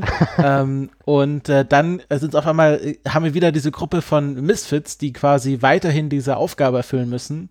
Und der Gefangene heißt Murphy, der, der entwickelt sich da auch ganz cool. Und sie machen halt sehr, sehr viel Quatschfolgen. Also kommen irgendwie Aliens und geheime U-Boot-Basen und alles Mögliche. Aber, und dann gibt es halt auch so, so Sachen wie der Tsunami oder der äh, äh, Zombie-Tornado oder oh ähm, oh Gott, oh Gott. irgendwie, dann, dann äh, treiben sie quasi wie so eine Herde Bisons die Zombies in so einen äh, Canyon. Aber das Schöne, was ich daran finde, ist, dass sie dort auch so ein bisschen was mit den Zombies dann machen. Also, dass sich zum ja. Beispiel dann die Zombies weiterentwickeln durch Strahlung, dass zum Beispiel Murphy, der quasi das Zombie-Virus in sich trägt, aber auch die Heilung dann zu so einer Art Super-Zombie montiert, dann irgendwann der Messias der Zombies wird. Ähm, und dann äh, haben sie sogar so eine Weihnachtsfolge, wo er dann quasi ein Kind gebiert oder gezeugt, was dann so als Zombie-Jesus auftritt. Naja, auf jeden Fall, es macht ganz komische Wendungen. Aber ich habe diese Serie geliebt, äh, weil sie halt mal so ein bisschen auch das, den Zombie an sich so kreativ weiterdenkt. Und ja. als der Asylum kann man natürlich sehr viel Quatsch damit machen, aber ich würde mir halt wünschen, dass man noch mal ein bisschen, was ich zum Beispiel sehr spannend fand in Night of the Living Dead, dass halt dann noch mal so viel auch über diese Ursachen geredet wurde, was ich gar nicht erwartet hätte, dass dann sagen, ja, und diese Sonde von Venus und die ist zurückgekommen mit der Strahlung und deswegen, also dass da überhaupt so viel in diesem Film erklärt wurde, das hat mich total überrascht, aber ich fand das auch irgendwie, hat noch mal so ein bisschen schönen äh, Hintergrundgeschmack gegeben. Ähm, ja, absolut, weil er auch nochmal irgendwie dann herausgestellt wird in diesen Fernsehbeiträgen. Die Sonde ist ja irgendwie zurückgekehrt ähm, und äh, weil, sie, weil dann irgendwie diese äh, Radiation da schon ähm, entdeckt wurde. Was haben sie gemacht? Sie haben die Sonde in der, Atmos in der Atmosphäre der Erde abgeschossen. Und wenn man jetzt dem Glauben schenken kann, dass es damit zusammenhängt, da sind sich ja auch die äh, Wissenschaftler, die da gerade interviewt werden, irgendwie uneinig im Film ähm, dann hat ja quasi aber auch die Menschheit diese Apokalypse wieder selbst über sich äh, mhm. äh, hereinbrechen lassen. Ähm, und ähm, was die Weiterentwicklung der Zombie-Figur angeht, da möchte ich natürlich jetzt nicht spoilern, auch für, für Leute, die jetzt die, die anderen Romero-Filme noch nicht kennen. Aber ich kann versprechen, dass ähm, in Day of the Dead und dann dem vierten Teil, der nochmal ein paar Jahre dazwischen hat, äh, Land of the Dead, Romero auch ähm, noch Dinge mit der Zombie-Figur anstellt und die Figur auf eine Art und Weise weiterentwickelt, wovon dann, glaube ich, so Serien wie Z Nation durchaus auch inspiriert sein könnten, nach mhm. dem, was du so erzählt hast. Also er macht auch mhm. noch andere Dinge damit. Ich meine, vermutlich, wir sind ja jetzt schon so ein bisschen bei der Legacy angekommen, vermutlich gibt es ja kein heutiges Zombie-Film-Serienprodukt, was nicht irgendwie inspiriert ist von diesen sechs Filmen sind es ja insgesamt, die er ja. dann in, äh, gemacht hat in dieser Of the Dead-Reihe. Ähm, also da, das ist halt auch, ne, selbst ich, die sich nie mit diesem Genre bisher beschäftigt hat, egal wo du bist, du hörst immer den Namen Romero. Also äh, es gibt so viele RegisseurInnen, wo ich das mit diese, diese, diese Vorsilbe Kult äh, sehr kritisch beachten würde, aber bei, bei jemandem, der wirklich quasi ein Genre so mitbegründet hat und das auch dann durchgezogen hat, irgendwie sechs Filme dazu gemacht hat ähm, und wirklich, also egal was man heute guckt, jeder dieser, jeder Film hat irgendwelche Anleihen daraus. Es gibt sowas wie Shaun of the Dead, was sogar vom Namen quasi angeglichen wurde und so weiter. Also ich, äh, da das merkt man schon, dass da irgendwie auch ein Stück Filmgeschichte ist, was man da guckt, wenn man das guckt. Ja. Und äh, äh, kennst du eigentlich auch diesen, äh, den Film, den nicht äh, Romero geschrieben hat als Fortsetzung, sondern ähm, Russo, der andere Drehbuchautor? Nein, kenne ich noch nicht, äh, leider. Und ich kenne auch noch nicht ähm, das Remake. Äh, es gibt ja ein Remake von Night of the Living Dead. Mhm. Ähm, in, Regie führt da Tom Savini, der in Dawn of the Dead und Day of the Dead und auch noch viele andere Filme mit äh, expliziten Splatter-Szenen und, und, auch Zombies äh, die Make-up-Effekte immer gemacht hat ähm, mhm. und ähm, halt für die Practical Effects quasi verantwortlich war. Der führt Regie bei einem äh, Remake von Night of the Living Dead, das für alle Berliner äh, Zuhörer in, glaube ich, zwei Wochen Samstag 22.30 im Rollberg-Kino in Neukölln gezeigt wird. Ähm, das ist die Creepy Crypt, da gehe ich äh, eigentlich fast immer hin Und äh, das ist immer samstags 22.30 Uhr und da wird dann entweder ein, ein neuerer Horrorfilm gezeigt, äh, manchmal gibt es auch eine Creepy Crypt Sneak manchmal, aber teilweise auch ältere Sachen. Und da läuft das Remake von Night of the Living Dead und dann, ich glaube, eine Woche später Return of the Living Dead, der auch eine recht stilweisende äh, Horror-Zombie-Komödie ist, den ich auch noch nicht kenne. Und ähm, das will ich bei mhm. beiden eigentlich unbedingt einrichten, die da zu schauen, weil auch zum Beispiel das Remake von Night of the Living Dead dann in Farbe gedreht ist. Äh, und eigentlich auch teilweise, glaube ich, Einstellung für Einstellung ähm, das übernimmt, äh, aber dann auch kleine Drehbuchänderungen drin hat. Sachen, die auch Romero wohl selber nochmal ändern wollte im Nachhinein am Film. Mhm. Was das genau ist, weiß ich aber nicht. Ich sehe, sie haben sogar den, den äh, einen Schauspieler übernommen, der mir sofort auffällt, weil er diesen geilen Spitznamen hat, nämlich Billy Chili Billy Cardile. der dort auch den TV-Interviewer spielt in, äh, im Remake. Der, ja äh, der 22.8., also mhm. übernächstes äh, Wochenende, über, übernächste Samstag. Genau, also 22.08. Wir verlinken das auch auf jeden Fall in den Show Notes, dann kann ja, man da nochmal reingucken. Ich habe ja gesehen, es gibt ja auch mehrere, wo wir gerade bei Farbe sind, mehrere kolorierte Fassungen vom Original Night of the Living Dead. Ich glaube, irgendwie bis in die 90er haben sie, ich glaube, drei kolorierte Fassungen noch rausgebracht. Also, je, das wusste ich zum Beispiel gar nicht. Das, das äh, höre ich zum ersten Mal. Wir sind drauf gekommen, es zu recherchieren, weil man kann ja Night of the Living Dead auf YouTube gucken, weil er durch eine lustige Gegebenheit quasi gemeinfrei ist mittlerweile. Mhm. Kannst du die nochmal nacherzählen? dass der Film eigentlich anders heißen sollte, nämlich Night of the Flesh Eaters. Und es gab aber dann schon einen Titel mit dem Film äh, den Film mit diesem Titel und dann haben sie ihn halt umgenannt in Night of the Living Dead und dann haben sie auch ähm, quasi die, die Titelcard austauschen müssen und haben aber da vergessen, den Urheberrechtshinweis noch mit reinzunehmen und dadurch ist dieser Film äh, quasi in den USA gemeinfrei, deshalb kann man ihn auch auf YouTube gucken. Ah, okay. Genau, und darüber sind wir dann darauf gekommen, weil wenn man ihn halt sucht auf YouTube, werden einem auch diese kolorierten Varianten angezeigt oder zumindest Ausschnitte daraus. Und deshalb hatten wir uns das jetzt mal angeguckt, dass es tatsächlich da drei verschiedene Versionen gibt, die versucht haben, das zu kolorieren das brauche ich ja ehrlich gesagt immer nicht. Also ich, wenn halt so ein Film in Schwarz-Weiß schon gut aussieht, ja. dann muss ich mir den nicht noch nachkoloriert angucken. Also Aber also find, vielleicht gibt es da Publikum. Also man darf die Kunst des Nachkolorierens nicht unterschätzen. Es gibt da eine brasilianische Künstlerin, ähm, die daraus eine Karriere gemacht hat, dass sie einfach historische Bilder nachkoloriert, die dann auch auf Twitter sehr aktiv ist. Wir können das auch mal verlinken, ich werde das raussuchen, ähm, wo sie dann zum Beispiel recherchieren muss, okay, welche Farbe hatten diese Knöpfe auf dieser militärischen Uniform und solche Sachen.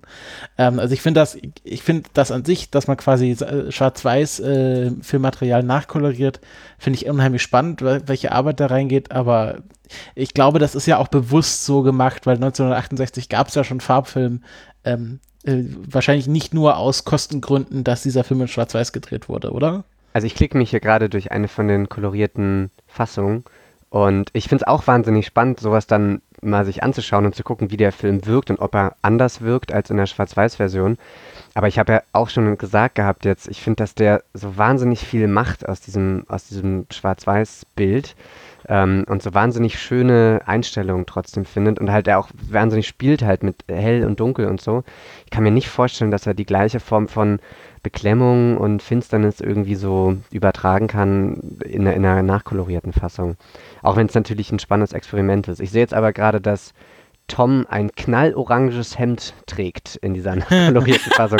Ich glaube, das, äh, das ist eine kreative Entscheidung, hinter die ich mich nicht stellen kann. Ich habe hab gesehen auf IMDb, es gibt tatsächlich farbige ähm, Set-Fotos. Ach, wirklich, ja? Okay. Ja, wozu man zum Beispiel sieht, dass das Kreuz, was sie da anbringen, rosa ist. Hm, auf dem Friedhof? Ja, ja. Also es gibt äh, farbige äh, Set-Fotos, wo man wahrscheinlich dann, wenn man diesen Film nachkolorieren würde, sich dran inspirieren würde. Ich glaube, eine dieser der kontroversen Entscheidungen bei der Kolorierung jedenfalls der ersten Fassung war, dass sie die Zombies grün gemacht haben. Hm. Ähm, Wobei das äh, dann die quasi die, die Filme oder den ersten Film so ein bisschen in, in, in, visuellen Kontext setzt zu Dawn und Day of the Dead, weil da haben die Zombies auch teilweise grüne Gesichter. Mhm. Da haben sie auch mehr Make-up. Also das sind ja jetzt im ersten Film teilweise nur äh, Menschen, die da irgendwie so ein bisschen ihr Gesicht verziehen und vielleicht so ein bisschen was im, im Gesicht haben, bisschen Make-up der erste Zombie hat mich auch sehr an Boris Karloff erinnert. Äh, ja, doch, äh, sehe ich. Stimmt. ja, ja, ja, es stimmt. Und es wird ja auch, es ist ja noch nie ganz, glaube ich, also weiß ich nicht, ob man das jetzt faktisch nachweisen kann, aber dieser berühmte Satz ähm, von, von Johnny, They're coming to get you, Barbara, die Art und Weise, wie er das sagt, finde ich, klingt immer wahnsinnig wie Vincent Price, der auch eine sehr ikonische Horrorstimme äh, hatte. Ähm, und äh, ob er da jetzt sogar eine direkte Referenz an irgendwas von Vincent Price macht, das würde mich mal interessieren. Aber ich hatte das auch nur in einem, in einem Text gelesen, dass er da halt irgendwie zumindest diese, ähm, dieses diese Horror-Ikone irgendwie referenziert, in der Art und Weise, mhm. wie er das auch seine Stimme verstellt. Äh, wo wir auch bei, bei kuriosen Geschichten waren, müssen wir, glaube ich, noch kurz über die Indizierung des Films sprechen. Denn das ist ja ein Film, der FSK 16 ist. Und ich glaube, dass ein FSK 16-Film mal indiziert wird, ist schon eher selten gewesen, filmhistorisch, ist natürlich auch eine kuriose Geschichte und äh, beruht auf Missverständnissen sozusagen. Eben weil es so viele äh, kolorierte Fassungen und dann äh, Sonderfassungen zum 30-jährigen Jubiläum und so gibt, dann wurde davon 2000 mal eine beschlagnahmt. Äh, das war aber auch schon eigentlich eine Verwechslung und wenn in Deutschland ein Film beschlagnahmt ist, dann ist er halt erstmal indiziert und ähm, dann war er das tatsächlich bis Februar diesen Jahres, Februar 2020. Äh, und da, also 2010 wurde wohl schon mal irgendwie darüber verhandelt, das aufzuheben, aber es wurde nicht durchgezogen. Und jetzt seit diesem Jahr hat diese Kuriosität dann auch noch ein Ende gefunden, sozusagen. Jetzt muss ich aber nochmal nachfragen, weil meine Blu-ray zum Film äh, habe ich schon lange davor gekauft, glaube ich. Also so vor zwei, drei Jahren oder so. Und da lag der auch Und dann auch nicht als UK-Import oder so? Nee, nee. Der, ähm, so mit falsch deklariertem Warnlabel und solchen Sachen? Also zu Day of the Dead habe ich hier eine italienische Blu-ray liegen, ähm, die, die, mir jemand geschenkt hat. Und äh, Dawn of the Dead hatte ich jetzt vor ein paar Monaten auf einer Filmbörse gekauft. Da gibt es ja immer diese XT-Video äh, Blu-rays ähm, von indizierten Filmen. Ähm, und Night of the Living Dead habe ich aber äh, ganz normal im Laden gekauft. Ah, kann es vielleicht sein, dass es da um das Remake ging? Na, ja, genau, das war halt eine Verwechslung. Ah, okay. Das ist Ach, halt das, was war ich meinte. Okay, okay, okay, okay. okay. Das, es sollte eigentlich gar nicht dieser Film beschlagnahmt werden. Er wurde dann aber beschlagnahmt, deshalb war er erstmal indiziert. Ah, okay. es ist wirklich, wirklich wild. Ja, wirklich okay. Wild. Und dass das dann aber wirklich 20 Jahre oder, oder 18 Jahre dauert, oder nee, warte, 30 sind es ja mittlerweile schon seit, den, seit Anfang der 90er. Yeah. Also äh, so lange dauert, bis sowas äh, wieder behoben wird, ist auch wieder einfach eine sehr deutsche Geschichte.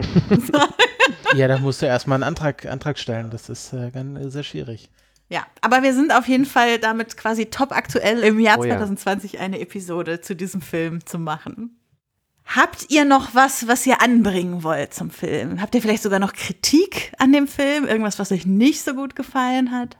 Ich finde, die Zombies hätten mehr Brains sagen sollen. Da empfehle ich äh, eine Woche später am 29. Ähm, August auch nochmal die Creepy Clip von Return of the Living Dead. Da gibt es ganz viele Zombies, die sagen Brains. das ist, ich weiß gar nicht, ob das der Film ist, der das so äh, popkulturell äh, festgesetzt etabliert hat. Ähm, weiß ich nicht, man kennt es vielleicht aus Pflanzen vs. Zombies oder sowas, da sagen die das ja auch die ganze Zeit. Mhm. Ähm, äh, da da habe ich nur einen Trailer gesehen, ich habe den Film leider auch noch nicht geschaut. Äh, Return of the Living Dead, eine Horrorkomödie. Ähm, äh, da äh, kriegst du auf jeden Fall sehr viel Brains, wenn du, äh, was dir beim Romero-Film vielleicht gefehlt hat. ähm, ich, würde, ich würde vielleicht noch sagen, ähm, weniger Kritik, weil ich liebe den Film. Ähm, kann da eigentlich nicht wirklich sagen, dass mir irgendwas missfällt. Ähm, dass ich es ganz spannend finde, was ich vorhin schon meinte, dass es ja der inoffiziell als der erste postmoderne Horrorfilm gilt. Ähm, und er letztendlich dadurch ja dieses niedere, was ja immer noch ein Problem ist, dieses niedere, in Anführungsstrichen, Genre des Horrorfilms so ein bisschen aufgewertet hat. Und es ist ja auch dadurch, ich meine, es ist ein Klassiker, deswegen reden wir ja über den. Ähm, aber dass ja dem Horrorgenre leider immer noch dieses Low-Art-Siegel irgendwie aufgedrückt wird. Dass es halt nicht mhm. ähm, ähm, auf einer thematischen Ebene spannend sein kann, nicht intellektualisiert werden kann, ähm, und, und quasi eigentlich immer nur reduziert wird auf diesen Film, den sich nur irgendwelche äh, Freunde von Splatter-Kino angucken, weil der halt Splatter beinhaltet. Ähm, und das, glaube ich, repräsentiert der Film auch nochmal so ein bisschen, dass er ähm, dieses so eine Aufwertung bedeutet hat und so einen Aufschwung, dadurch, dass er verschiedene Stilelemente miteinander kombiniert hat. Ähm, und dieses, dieses Genre quasi dadurch so ein bisschen so eine, so eine Frischzellenkur unterzogen hat, dass wir ja wirklich jetzt über, wir haben über, über äh, Rassismus geredet, wir haben über Vietnam und Kalter Krieg geredet, wir haben über ähm, quasi so menschliche Dyna Gruppendynamiken äh, gesprochen und das steckt alles in dem Film drin. Ähm, und teilweise halt sehr deutlich, aber ohne dass ich finde, dass der Film sich da so, so eine, ähm, ja, irgendwie das so ein bisschen zu sehr auf die Fahne schreibt. Also ich finde es auf, auf eine angenehme Art und Weise deutlich, ohne dass es ausgestellt wirkt. Ähm, und das mhm. ist zum Beispiel so eine Kunst, äh, das könnte man ja fast schon wieder äh, äh, Elevated Horror irgendwie nennen. Das ist jetzt nochmal eine ganz andere Diskussion um, um den Elevated Horror. Ähm, aber was das Problem, was ich so mit den mo moderneren Filmen damit habe, dass ich immer das Gefühl habe, da wird irgendwie auch eine, eine so eine Be Bedeutungsschwere und, äh, und Bedeutsamkeit irgendwo auch immer so ein bisschen sehr inszeniert und sehr ausgestellt. Wohingegen ich finde, bei sowas wie Night of the Living Dead, da ergibt sich das einfach ganz natürlich aus der Art und Weise, wie der Film erzählt. Da spüre ich nicht irgendwie so den belehrenden Zeigefinger. Da spüre ich eine ganz große Liebe natürlich auch dann immer noch für das, wofür die Filme ja verurteilt werden. Also für, für diese Thrills, für Splatter, äh, für so Grenzüberschreitungen. Ähm, und das, das finde ich, kriegt er hin, ohne dass es irgendwie. Ähm, äh, äh, und das verbindet er mit halt diesen thematischen äh, Ansätzen, ohne dass es jemals so wirkt, als würde der sein eigenes Genre verraten, aber auch nicht wirkt, als würde ich jetzt hier gezwungen werden, einen Arthouse-Horrorfilm zu gucken. Mhm. Nikolas, ich habe das Gefühl, du bist schon ohne ab Zweige auf dem Weg zum Abschlussplädoyer und, und ähm, unserer berühmten Abschlussfrage. Dann äh, haue ich die jetzt nämlich raus und du kannst ja überlegen, ob es noch was gibt, was du ergänzen willst. Zu ich dem, sag was einfach du jetzt alles nochmal. genau, warum ist denn Night of the Living Dead für dich oder für die Filmgeschichte oder wie auch immer du es auslegen möchtest ein Filmklassiker? Warum ist es ein Filmklassiker? Ähm, also natürlich erstmal all das, was ich gerade gesagt habe. Mhm. Und ähm, dann kann ich vielleicht noch hinten ranhängen, dass ich äh, den Film, glaube ich, deswegen auch so, so wahnsinnig liebe, weil ich den als so ein Stimmungs- und Erfahrungsfilm irgendwie jedes Mal schaue. Oder also den, den schaue ich nicht, sondern den durchlebe ich irgendwie. Also das, ähm, deswegen habe ich ja auch dir oder euch geraten, wenn ihr den guckt, guckt den erst, wenn es dunkel ist. Ähm, mhm. ähm, und auch immer laut. Ich habe den jetzt auch nochmal in Vorbereitung geschaut mit, mit Kopfhörern und wirklich eigentlich so laut geschaltet, dass es schon in den Ohren so ein bisschen wehgetan hat. Aber das, das, das finde ich, ähm, macht diese Erfahrung irgendwie noch besser, weil der durch, durch so ganz viele Dinge, die zusammenkommen, durch, durch seine Ästhetik, äh, die, wie gesagt, diese, diese wahnsinnig ähm, beklemmenden, düsteren, finsteren Schwarz-Weiß-Bilder, dieses Spiel mit Licht und Dunkelheit, den Sound finde ich auch wahnsinnig wichtig, ähm, wie, er mit, wie er mit der Musik arbeitet und die Musik teilweise dann auch aufdreht an den richtigen Stellen. Ähm, die Inszenierung der Zombies, diese menschliche Dynamik, das ist was, wo ich, ähm, das hat was richtig Immersives, wenn ich den Film gucke. Und deswegen sage ich mal, wenn diese wenn diese, diese, diese Endszene dann passiert, diese letzte Minute ist das ja eigentlich nur, das fühlt sich immer auch an, als wäre das fünf Minuten oder sogar noch länger. Also das, äh, das schlägt immer noch mal richtig ein wie, eine, wie, wie so eine Bombe und das schafft der Film, glaube ich, auch nur, wenn man ihn, so wie ich jetzt in kürzester Zeit hintereinander immer wieder guckt, ähm, ist das das absolute Kompliment für den Film, dass er es doch immer wieder schafft, dass ich am Ende mir nicht vorstellen kann, dass er das jetzt macht und dass er ihn jetzt noch, dass er Ben jetzt doch noch sterben lässt auf so eine grausige Art und Weise. Mhm. Und bin jedes Mal dann doch wieder verblüfft, auch davon, was ich da für eine äh, intensive Reaktion drauf habe. Also ich finde, der funktioniert auch als Horrorfilm heute immer noch, auch wenn er natürlich ein bisschen sehr theatralisches, vielleicht auch ab und zu ein bisschen hölzernes Schauspiel hat. Äh, und ein, zwei Effekte, die nicht mehr so gut gealtert sind, äh, wenn da diese Hände durch die, durch die, durchs Fenster kommen ähm, der funktioniert immer noch als Horrorfilm. Und das macht ihn ja irgendwie auch zum Klassiker, dass der, äh, war der 50 Jahre, also ein, ein, halbes Jahrhundert auf dem Buckel hat und trotzdem immer noch so eine intensive Reaktion auslösen kann. Bei jemandem wie mir, der sagen würde, das Horror ist eigentlich mein Lieblingsgenre und ich gucke wahnsinnig mhm. viel Horror. Ähm, und das, der schafft das immer noch, dass, also der verstört mich, das könnte man vielleicht sagen. Er hat immer noch eine verstörende Qualität. Sehr schön. Ja, dann äh, erstmal schon mal vielen Dank, dass du da warst, Nikolas, und uns diesen Film mitgebracht hast. Ich habe mich auch wirklich gefreut, ihn zu gucken und äh, ja, das hätte ich vorher nicht gedacht. Also vielen Dank dafür. Ja, bitte. Ähm, wenn unsere Hörenden jetzt Lust haben, äh, dich irgendwo im Internet zu finden, wo könnten sie das denn tun? Ähm, also ich würde sagen, am, am aktivsten bin ich entweder auf Letterboxd. Mhm. Ähm, da bin ich äh, Nikolas F. Also Nikolas nur mit einem K und dann noch ein F dahinter. Ähm, da könnt ihr mir gerne folgen, wenn ihr wollt. Und auf Twitter bin ich Nergulas mit OE. Ähm, das ist aber ein Privataccount. Ähm, mhm. Also ihr müsst mir eine, eine Follow-Anfrage schicken und die kann ich dann annehmen. Äh, aber das habe ich auch damals bei Christian im, in der Second Unit gesagt. Eigentlich nehme ich die immer an. Ja? Also mhm. einfach trauen und äh, anfragen. Alles klar. Ja, und sowieso äh, all diesen Filmmenschen, die auch hier schon im, Gast, äh, Film, im Podcast zu Gast waren, auf Letterbox zu folgen, das lohnt sich ohnehin. Man findet da auch immer wieder dann dadurch, was die so gucken, spannende Dinge, die man auch gucken könnte. Oh ja. Also ich bin eh Fan von Letterboxd, von daher. Genau. Ich will noch kurz erwähnen, dass äh, bei so einem bekannten Film es äh, natürlich so ist, dass wir nicht der erste deutschsprachige Filmpodcast sind, der darüber eine Episode jetzt gemacht haben, sondern wenn ihr jetzt Lust habt, noch weiter zu hören, es gibt Episoden vom Spätfilm, von einem Filmarchiv und vom Bahnhofskino auch zu diesem Film. Das verlinken wir euch alles in den Shownotes. Und ganz aktuell, vor wenigen Wochen, haben in der Second Unit ähm, Lara und Andreas vom Polycast eine Vertretung, eine Elternzeitvertretung gemacht und dort Dawn of the Dead besprochen. Also ähm, da, da gibt es äh, so einiges, was man sich noch weiter anhören kann, wenn man sich jetzt noch weiter mit dem Film beschäftigen möchte. Nächstes Mal äh, springen wir weitere, ein weiteres Jahrzehnt zurück, sind in den 50ern angekommen und wir wechseln auch so ein bisschen das Genre. Also nachdem wir mit Darkstar einen Film mit ersten Horrorelementen hatten, jetzt einen, einen Horror-Zombie-Film, geht es äh, in den 50ern in den Film Noir und äh, Alexander Sobolla vom Abspanngucker Podcast bringt uns The Hitchhiker mit, was, ich habe mal nachgeguckt, tatsächlich seit 2018 Whale Rider der erste Film von einer Regisseurin ist, die wir hier in diesem Podcast besprechen. Wir müssen da besser werden. Das ist ja äh, äh, fast Frevel. Aber deshalb umso mehr Vorfreude auf nächstes Mal. Äh, wer möchte, den äh, kann man auf jeden Fall wieder vorgucken und dann äh, als Hausaufgabe und dann äh, nächstes Mal die Episode anhören. Bis dahin äh, wünschen wir euch einen guten Sommer. Kommt gut durch die Hitze. Wir freuen uns, dass wir gleich die Fenster wieder aufmachen können. Oh ja. Und sagen Tschüssi.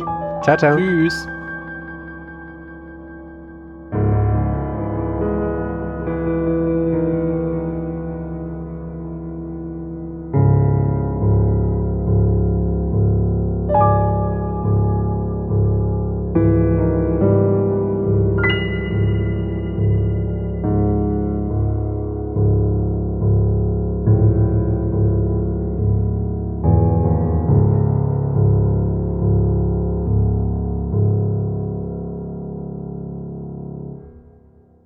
Könnte passieren, dass meine Katze plötzlich laut schreiend ins Zimmer kommt. Das macht sie gerne mal um die Uhrzeit. Also. Katzensounds in Podcasts sind der heiße Scheiß. Die Leute lieben das. Klasse. Also gut.